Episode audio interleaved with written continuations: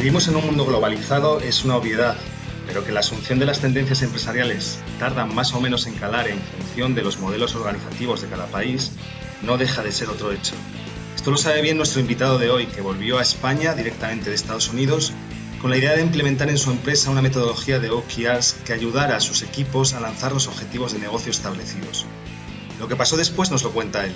Él es Ricardo Pastor, CEO de Planify, y hoy le cuenta su historia a Javi.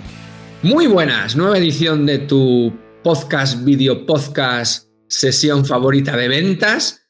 Estamos en el podcast de Six Planet y esto cómo se vende. Y hoy tenemos un invitado, como siempre, muy especial. Creo que siempre lo digo, lo de muy especial, pero es que es verdad. Y me encanta tener hoy a, a Ricardo aquí con nosotros porque va a contar su experiencia de cómo se ha transformado él también, que me encantan las historias de transformación, cómo ha visto y detectado una oportunidad en el mercado, cómo ha ido directamente a por ella y cómo está consiguiendo fantásticos resultados en sus procesos de venta. Hemos hablado un poco distendidamente antes de empezar. Queda mucho por hacer, ¿verdad, Ricardo? Queda mucho por hacer, pero las expectativas son buenas cuando desarrollas algo con corazón, con cabeza, con mercado y con ilusión. Buenos días, Ricardo, ¿qué tal estás? Muy buenos días, Javi, muchas gracias. Pues empezamos directamente. Em, ¿Quién es Ricardo Pastor? ¿Qué hace? ¿A qué se dedica? ¿Y por qué se ha metido en estos líos de, de emprender? Bueno, lo primero de todo, muchas gracias, Javi, por la presentación. Es un placer, la verdad, estar aquí hoy contigo y, bueno, poder hablar un poco sobre, sobre todo esto, ¿no?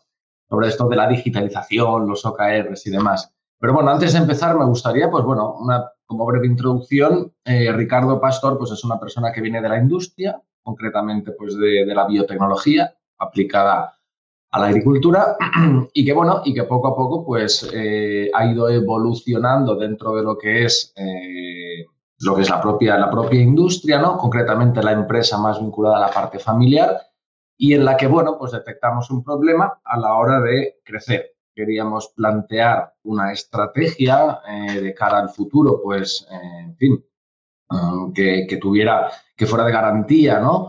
Eh, para, para, conseguir estos objetivos, que son los que siempre nos planteamos y que tan pocas veces solemos conseguir como queremos. Y entonces, pues bueno, a raíz de ahí, pues empieza a surgir, empieza a surgir pues, una serie de oportunidades de las cuales, pues bueno, al final hay que seleccionar la más adecuada, la más adecuada, ¿no?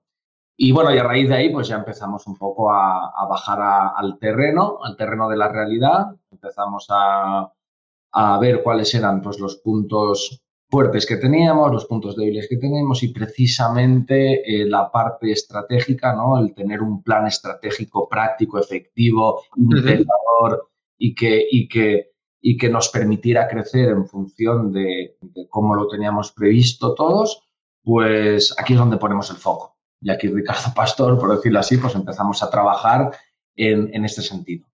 Muy bien. Y ahí empezaste a conocer, entiendo, el mundo de los OKRs. Eh, ¿Los llegaste a implementar en la empresa en la que estabas? Correcto. Eh, eh, bueno, cuando llegué de Estados Unidos, los OKR pues sonaban, como es lógico, ¿no? Dentro de, lo que es el, management, pero también es verdad que, bueno, que es difícil, ¿no? Una cosa que funciona fuera, pues el, hecho de traerla después aquí, pues hay una serie de barreras también, Javi, hay una serie de, una, mentalidad, una forma de hacer las cosas que está muy bien, por eso nos ha llevado donde estábamos, pero que a fin de cuentas eh, creo que debemos de tener la mente abierta para eh, estar abiertos a explorar ¿no? nuevas alternativas. Y precisamente uh lo que nos ayudaron. ¿no? sí, sí, sí. Perfecto. Eh, antes de meternos en faena en lo que estás metido ahora mismo, explícanos, para gente que igual no sabemos mucho de esto, ¿qué son los OKRs? ¿Para qué sirven? ¿Para qué se utilizan? Porque sí, pues leemos, ¿no? Muchos de que Google utiliza OKRs y demás, pero, pero poco más, ¿no? Yo, yo nunca los he usado. y, y, por qué debería usarlos? Véndemelos un poco, ya que estamos en un podcast de ventas. Bueno, eh, a fin de cuentas, eh, los OKRs no es más que una forma, una forma en la cual las empresas eh, definen dónde quieren llegar y cómo quieren llegar, ¿no? Y al final es una cosa que siempre ah, todos lo sabemos, ¿no? Cuando estamos dentro de un ámbito de trabajo, todos sabemos qué es lo que tenemos que hacer, pero muchas veces, eh, claro, tenemos muchas dificultades, tenemos muchas dificultades porque no somos capaces de tener un alineamiento muy claro con respecto a lo que es la parte de la dirección o la parte de, digamos, los, niveles, eh, digamos, superiores, por decirlo así, ¿no? A niveles de management, es muy difícil a veces que exista un alineamiento real y práctico conforme a los objetivos que quiere conseguir la empresa y lo que tienen que hacer los propios, eh, digamos, equipos, ¿no? Que trabajan para ello. Entonces, muchas veces pues, surgen problemas de comunicación, una falta clara de eh, definir los objetivos, dónde queremos llegar. Ah, quizá a veces pues, las personas tampoco están acostumbradas a trabajar en equipo, en equipo perdón, y somos más endogámicos a la hora de llevar nuestras labores. en definitiva, pues lo que tratan los OKRs es de reordenar todo esto, ¿no? de poner una línea clara, de poner transparencia, de poner también pues un grado de motivación al equipo para poder conseguirlo, ¿no? Y es como, como ir todos, remar todos en la misma dirección, al final es lo que queremos conseguir, ¿no? Sí, sí, perfecto. O sea, nos ayuda a aterrizar un poquito la estrategia, entiendo, ¿no? Y las tareas dentro de esa, de esa estrategia, ¿no? Que muchas veces nos desviamos. Sobre todo en empresas más pequeñas, ¿no? Eh, eh, no, ya, no ya quiero decir en startups, que ahí hay una desviación total día a día, semana a semana, pero sí que en empresas, bueno, medianas o, incluso departamentos, ¿no? Dentro de compañías se definen ciertas líneas estratégicas, pues semestrales, anuales, cuatrimestrales, como sea, eh, intentar definirlas, ¿no? De la mejor manera posible y, ver los avances, ¿no? Sí que es algo que a mí me gusta mucho de los OKRs, es que vas viendo el avance, ¿no? De, cuánto te falta para llegar al final, ¿no? Que es algo que, que, muchas veces, bueno, nos, nos, metemos dentro de las tareas, pero no sabemos cuánto nuestra tarea ayuda al objetivo final, ¿no? Al objetivo estratégico final de la compañía o del departamento. Yo creo que eso es súper interesante, ¿no? Bien, y a raíz, de, a raíz de esto, Ricardo, eh, implementaste en tu empresa, los conocías y demás, ¿y, qué pasó? Bueno, pues eh, lo que pasó es que, eh, que costó, es la realidad.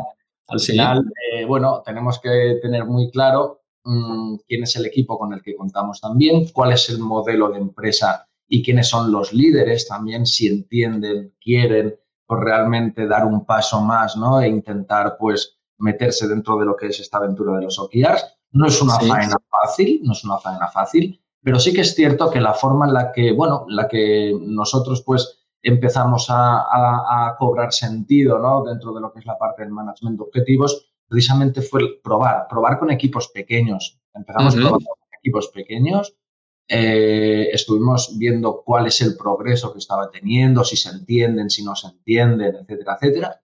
Luego, pues poco a poco, pues eh, la implementación se tiene que llevar con muchísima voluntad, pero con un factor muy, muy, muy importante.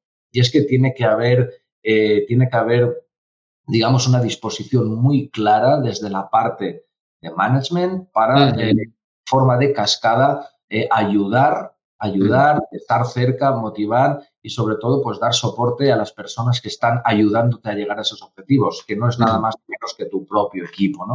Y eso fue, y eso fue, pues precisamente una de las labores más importantes, el creérnoslo, ¿no? Sí, sí, sí. Qué importante, no, no, qué importante el, el que te apoye la dirección, ¿no? Muchas veces, ya sea una compañía grande o pequeña, ¿no? Pero que, las tareas que se definen, ¿no? Que el equipo la sienta suya, que se sienta integrado y que se sienta apoyado, ¿no? Eh, yo lo hablo mucho con, mis chicos, ¿no? Digo, plantearos si vuestro trabajo sirve para algo, preguntároslo y si no, eh, arreglémoslo entre todos, ¿no? Que nadie esté aquí solo a la deriva haciendo tareas que después a lo mejor no tienen la repercusión dentro de la compañía que se ha definido inicialmente, ¿no? Porque como decimos, las cosas cambian, ¿no?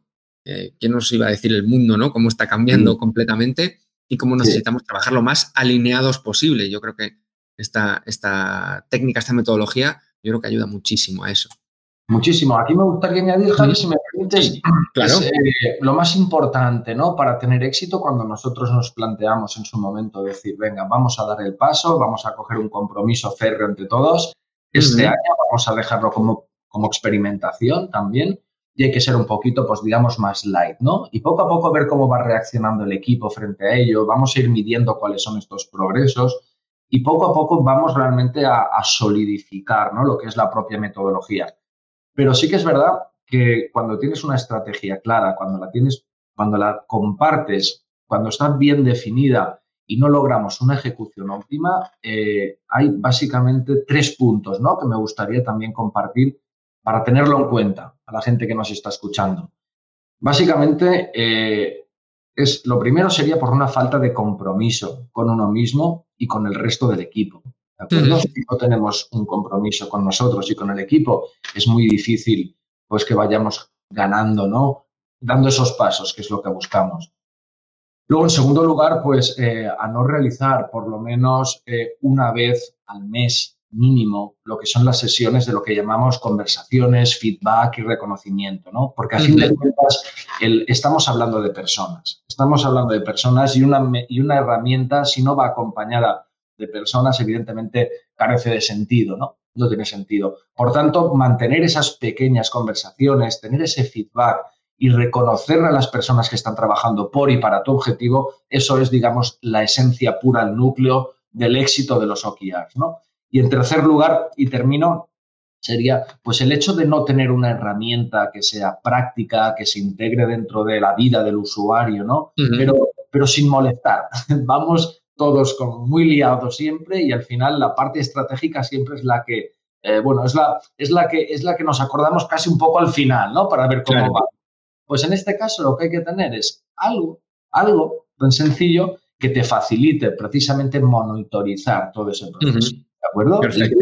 y el de tu equipo. Esos tres, esas tres caras me parecen claves para poder tener éxito en, el desarrollo. Sí, sí, sí, sin duda. Sin duda, porque se pueden definir estratégicamente ¿no? muchas, muchas tareas o, bueno, o las líneas ¿no? que tiene que seguir la empresa. Se aterrizan tareas, por supuesto, pero ¿cómo se controla? ¿Cómo se controla? En Excel se controla por Slack, se controla en meetings mensuales, que sí que por supuesto está muy bien ese feedback, pero, pero se hace... Eh, se hace demasiado largo el periodo, ¿no? Para saber en qué está metido cada uno, yo creo, ¿no? Y esa coordinación a veces falta. Y yo creo que ya nos metemos ya en faena, ¿no? En lo que estás metido ahora también. El, el, denostado Excel, ¿no? lo que se supone que es una hoja de cálculo que usamos prácticamente para todo ya para todo, para regir nuestras vidas dentro de las empresas, por muy digitales que seamos, siempre volvemos a ello. Eh, se queda corto, ¿no? Muchas veces en la actualización de la información, en la coordinación entre los diferentes equipos, entre los fallos que se producen manualmente, a veces también al registrar la información. Y yo creo, entiendo, ¿no? Que ahí se encendió la bombilla y dijiste, oye, pues vamos a hacer algo que aporte, ¿no? A, este control y a esta mejora de, de la implementación de los OKRs. Cuéntanos un poco cómo fue ese paso a hacer bueno, esa implementación, a pensar en que se podría mejorar con una herramienta. Perfecto. Bueno, pues eh, es un punto muy importante, ¿no? Y eso fue el motivo, la razón principal, la cual a mí me motivó, pues bueno, a buscarme, bueno, eh, otra, tener alguna herramienta que me permitiera realmente eh, tener al equipo, pues, controlado, ¿no? y y, ayudarles. No podía hacerlo después de haber estado con sesiones de consultoría, haber tenido un montón de hojas encima de la mesa, después de haber estado cuatro meses haciendo un diagnóstico de empresa, haber hecho líneas estratégicas. Bueno, aquello eh, fue un trabajo interesante, se aprende mucho para conocer un poco mejor, pero, pero a fin de cuentas luego es muy poco práctico ¿no? a la hora de llevar a la ejecución lo que realmente queremos hacer. Y cuando hablamos de ejecución, eh, pues bueno, yo creo que combinando eh, el conocimiento y la tecnología, pues yo creo que la, posibilidad de éxito pues es bastante mayor, ¿no? Entonces cogimos esa línea.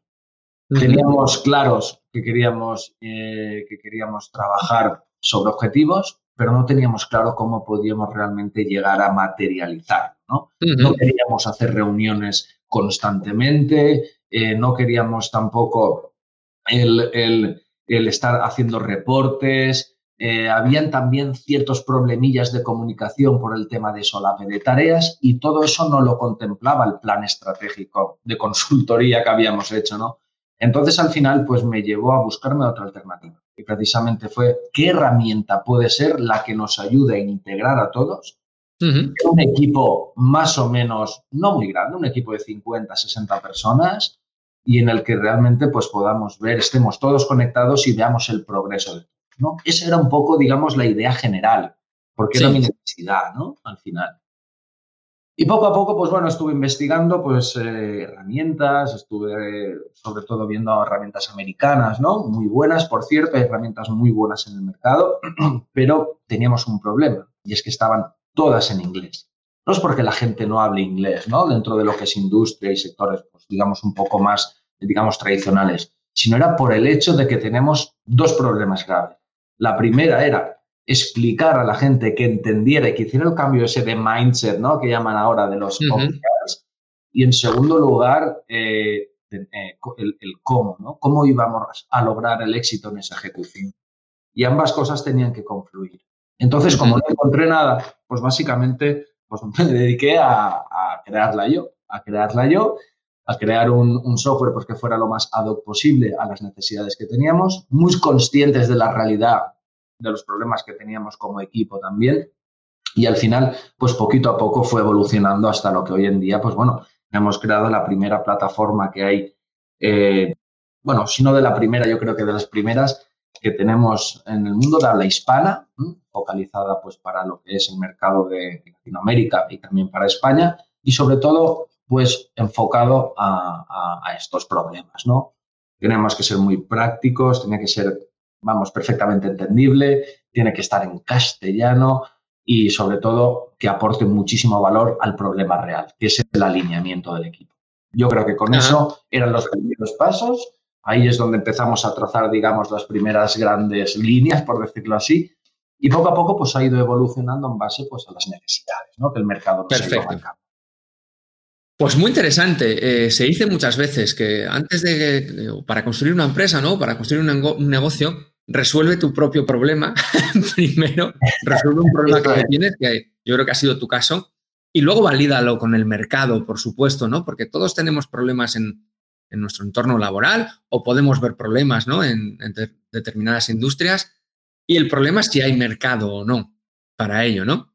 Entonces, meterse también en, en una aventura de este tipo eh, bueno, tienes que ser consciente de, ese, periodo de validación, ¿no? Que, bueno, ahora nos contarás también cómo lo habéis hecho y, primeros resultados y demás. Pero creo que es muy interesante esa evolución, ¿no? Eh, mucha gente está buscando siempre la idea, ¿no? La idea de qué montar, de qué negocio y demás. Y yo siempre lo digo, analiza tu trabajo, analiza lo que pasa en tu empresa y, y pregunta, intenta detectar un problema y, mira a ver si se puede resolver con tecnología o, con servicios o con lo que sea, ¿no? Mm. pero los problemas los tenemos mucho más cerca de lo que pensamos muchas veces.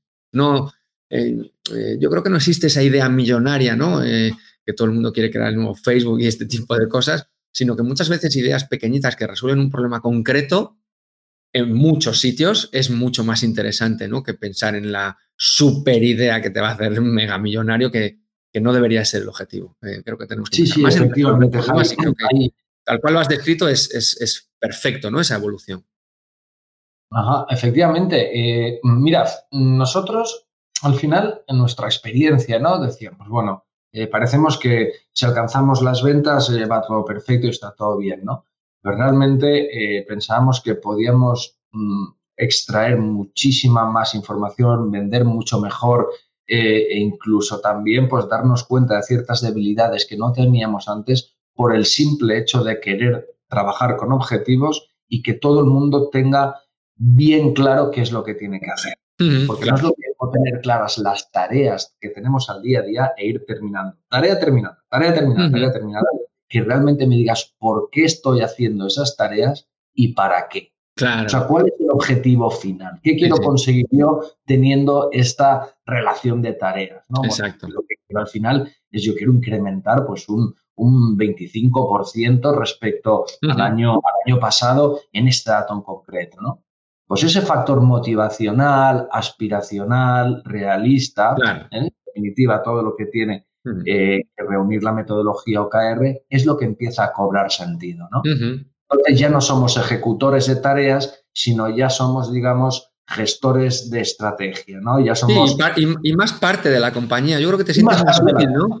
te sientes más útil porque ves que tu trabajo aporta valor, ¿no? Aporta valor directo en, en tus compañeros y en, tu, en la cuenta de resultados de la empresa en la que estás y, por supuesto, pues en, el negocio, ¿no? Y eso posiblemente repercuta en ti también, ¿no? Pero yo creo que es más, más sano. Bien, y a partir de ahí em, se crea myplanify.com, que no lo hemos dicho todavía, myplanify.com, lo pondremos en los comentarios del, podcast y en, y en YouTube para que podáis acceder. Es una herramienta, bueno, con una pinta estupenda, con un look and feel muy agradable, mucho mejor que el Excel, como es lógico, con gráficos, con métricas, con control, con alertas, con, bueno, un montón de funcionalidades que yo creo que la gran ventaja es que vosotros habéis pasado por ese, por ese, por ese valle de los problemas, vamos a decirlo, entonces os ayuda a haber desarrollado una mejor tecnología. Em, ¿Cómo ha sido el proceso ese de, eh, pues hay gente con ideas, ¿no? De decir, oye, me voy a meter a desarrollar algo y entiendo que tenéis poca experiencia de desarrollo, ¿no? ¿Cómo os metéis en ese fregado de, mm. poneros a desarrollar un, SaaS directamente? Fenomenal. Pues ahí, en cierto modo, vosotros, eh, Javi, y todo el equipo de Sales Planner, pues bueno, tenéis muchísimo que ver, ¿no? Dentro de lo que es todo, todo este proceso. Y precisamente, pues, ¿cómo? Pues escuchando al mercado, ¿no? Es decir, cuando, cuando nosotros tenemos diagnosticados un problema real que efectivamente luego a través de la tecnología pues podemos resolverlo y tiene mm, una solución real ¿no? y palpable, que al final es lo que queremos, practicidad y realidad, ¿no? es lo que estamos buscando, pues luego hay que ver quiénes son los que se encuentran en la misma situación y cómo les podemos ayudar a ellos desde aquí. ¿no? Y al final, pues eh, eso precisamente es lo que hicimos, abrir un periodo, periodo de validación en el que, eh, bueno, pues preferimos en primer lugar, eh, digamos, dar solución a los consultores, a los expertos, a los que ya saben de esto, a los que tienen experiencia, pero carecen de la tecnología para poder realmente hacer bien su trabajo, ¿no? Que es la implantación de los OKRs, el seguimiento y sobre todo también la instrucción, ¿no? De cara futuros nuevos gestores de OKRs en sus empresas. Y yo creo que ahí es donde hicimos una muy buena, ahí hicimos una muy buena relación con, lo que es nuestra red de, partners precisamente por eso, ¿no? Porque vosotros sois los que ponéis, digamos, el conocimiento, vosotros tenéis el cliente y nosotros única y exclusivamente nos dedicamos a escuchar qué necesidades tiene tu cliente para implementarlo en nuestra tecnología.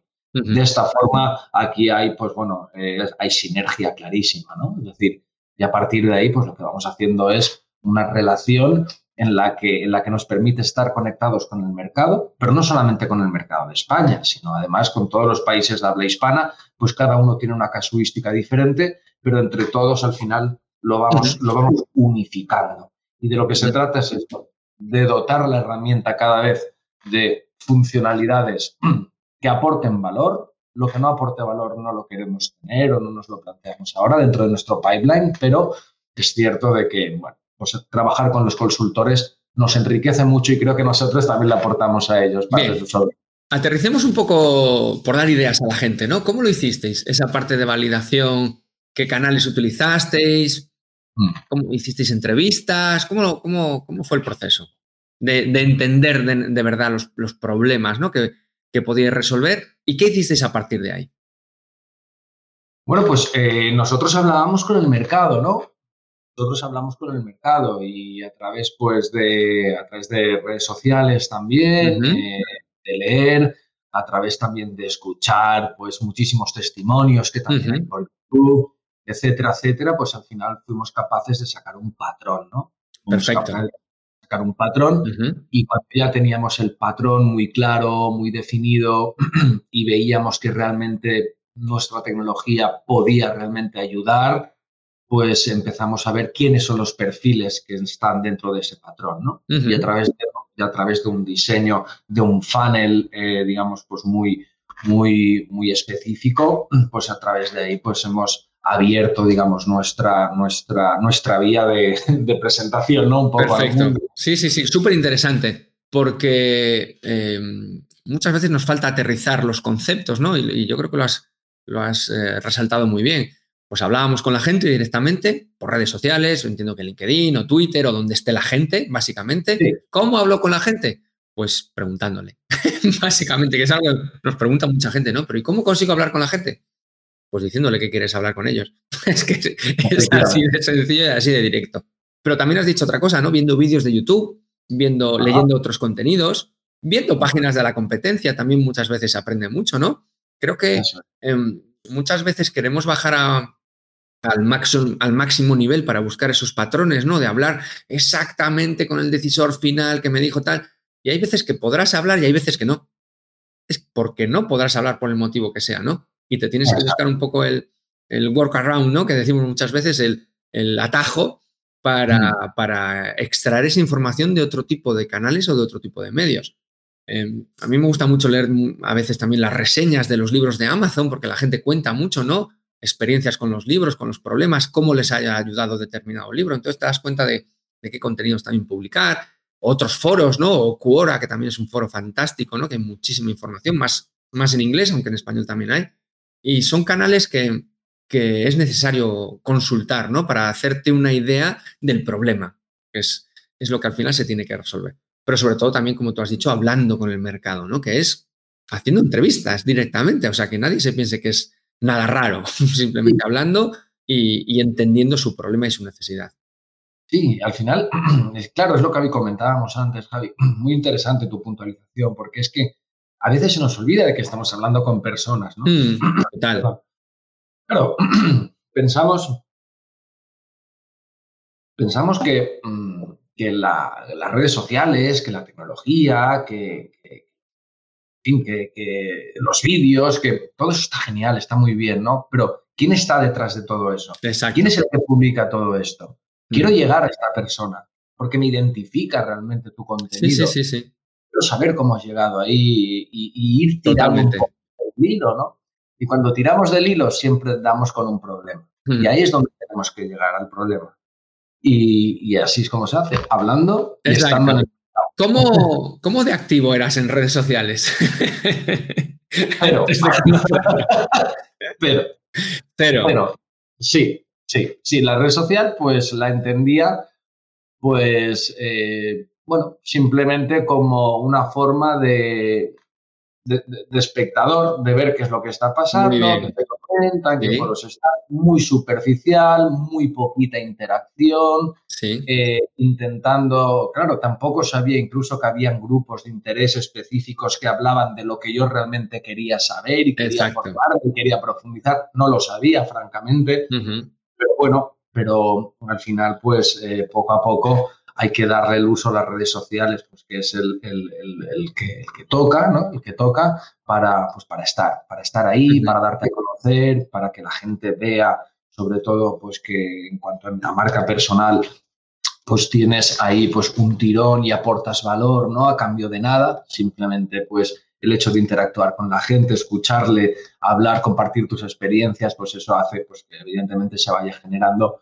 seguidores, que se vaya generando pues el snowball, ¿no? Que vamos llamando. Exacto. Y, efectivamente, pues esa es la función de la red social, divulgar sin vender absolutamente nada. Eh, ¿Cuál, es tu, ¿Cuál es tu percepción actual? ¿Te arrepientes de no haberla usado antes o cuál es tu, tu percepción actual de las redes que estáis consiguiendo por ahí? Es que me parece un caso muy curioso, ¿no? De haber empezado de cero, porque es verdad, ¿eh? Que Ricardo empezó con cero, o sea, se creó la cuenta en LinkedIn hace unos meses. Sí. Tal cual, ¿eh? Sí, sí. Sí, eh, claro, pues es eh, escribiendo contenido de valor, compartiendo, compartiendo ese contenido con los demás, eh, interactuando con la gente, creando grupos de discusión, planteando problemas y escuchar también a personas pues, que te puedan dar diferentes tipos de soluciones y diferentes puntos de vista. Eh, eh, pues bueno, no sé, pues un libro nuevo, pues también pues me gusta presentar este libro, decirte qué es lo de lo que habla, etcétera, etcétera. Y luego contenidos digitales, ¿no? Pues que también vienen a sumar un poco y a, y a contarle a los que están pasando pues por esta situación o que están planteando en este momento pues hacer alguna implementación de OKR, gestión por objetivos, tema digitalización, en fin, todo esto, pues todo puede desembocar en las redes sociales ¿no? y aportar valor. ¿Y qué consigue? ¿Qué habéis conseguido de ahí? ¿Habéis conseguido reuniones? ¿Habéis conseguido clientes? ¿Qué cosas habéis? ¿Qué surge? Sí, claro, sí, bueno, a través de las redes sociales, pues bueno, nos ha permitido poder eh, poder tener, un acceso, eh, tener acceso a personas con las cuales yo no sabía que estaban ahí, no sabía que había personas que ya trabajaban con OKRs, que tenían experiencia y tenían muchas cosas que contar de muchísimo valor y tampoco sabían que había alguien que acababa de presentar pues, una herramienta que les ayudaría a facilitarles pues, su labor ¿no? del día a día en ese sentido. Así que, pues, bueno, cuando, cuando se hizo ese match tan directo, pues poco a poco empezamos a trabajar en esa dirección y a intentar pues a, bueno, pues eh, tener gente dentro de, de la propia red que tuviera la misma problemática y nosotros aprender y a ellos servirles de solución. Y eso nos ha permitido generar reuniones, nos ha permitido pues también ganar clientes, nos ha permitido también ampliar nuestra red de partners.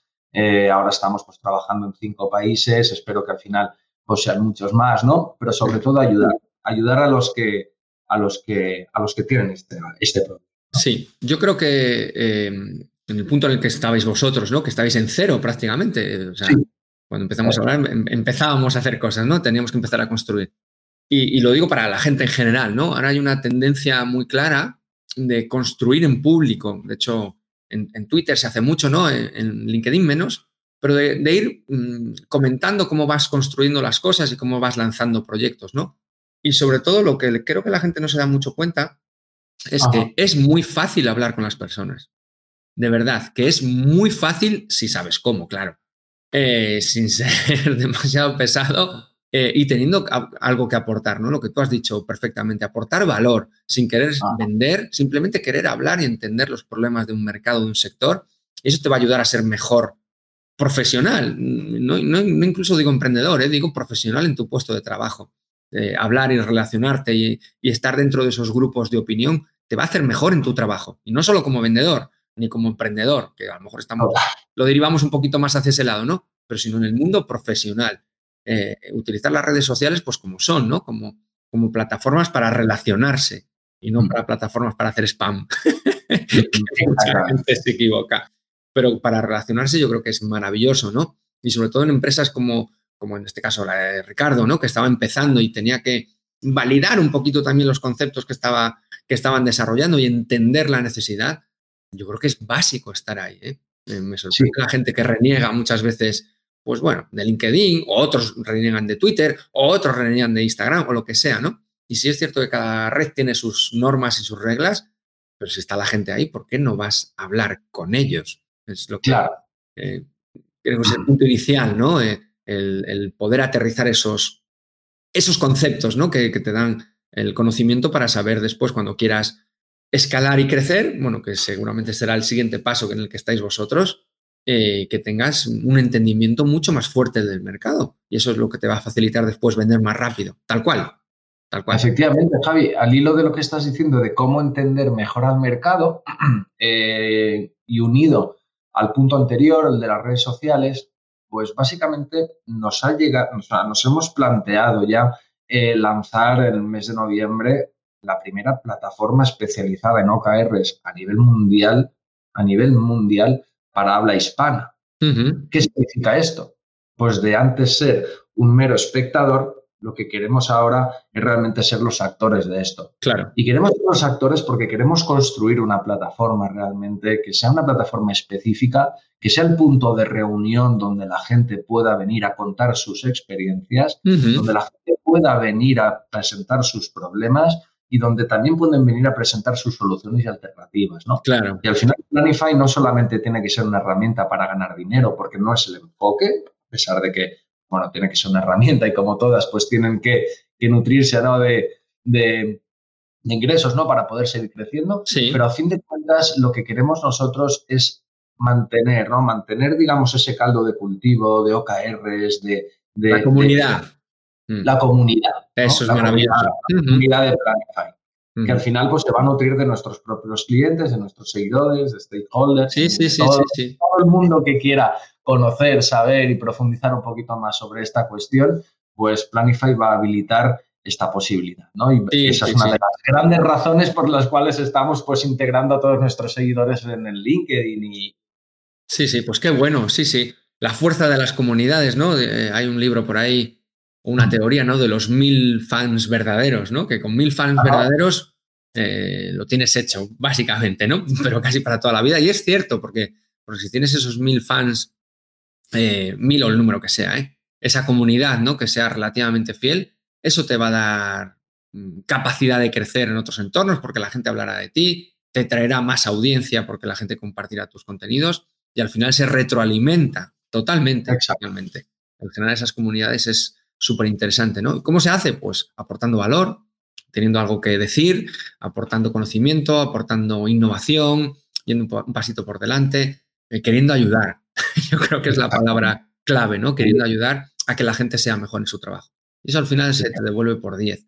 Y por desgracia muchas empresas todavía no lo están viendo, hay que aprovechar el momento, pero, pero todos los que estéis pensando en lanzar algún proyecto o vuestra empresa esté, bueno, pasando por no muy buenos momentos, pensar eh, el proceso que ha comentado Ricardo es fantástico, en entender de verdad los problemas del mercado, hablar con ellos, hablar con vuestros clientes, con vuestros proveedores y, preguntarles qué les gustaría tener, cómo genera esa comunidad y que sea cercana, ¿no? Yo creo que es el punto, el punto clave. Pues eh, Ricardo, eh, ha sido un verdadero placer, eh, trabajar con myplanify.com, lo decimos otra vez para que la gente le eche un vistazo, que tenéis una web chulísima, hay que decirlo, hay, que, hay muy buena inspiración por ahí. yo te auguro muchos éxitos, sin lugar a duda.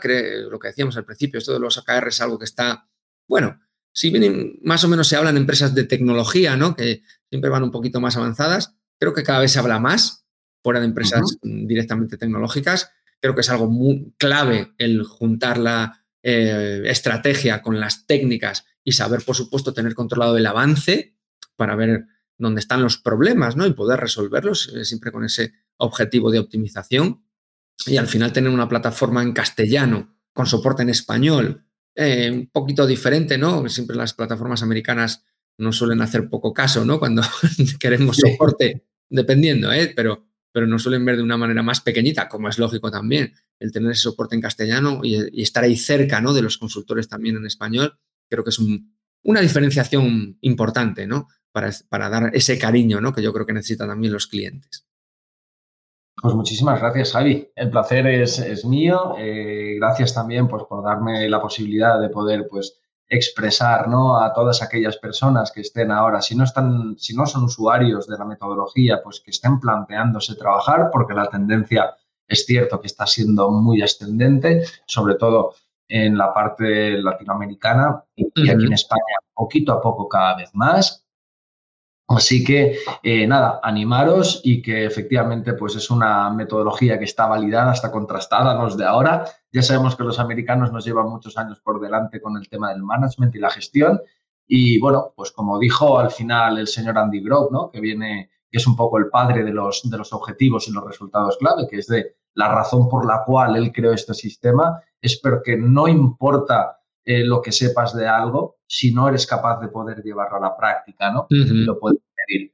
Entonces, pues bueno, ese es un poco nuestro rol y, desde aquí, pues encantados de poder ayudaros a cada uno de vosotros, pues eh, en la implementación, en, en contaros un poco de qué va esta historia y, en definitiva, pues bueno, que consigan los resultados. eso, es lo más, eso es lo más importante. Muchas gracias, Ricardo. myplanify.com, os lo recuerdo por si queréis echarle un vistazo a la web y registraros y demás.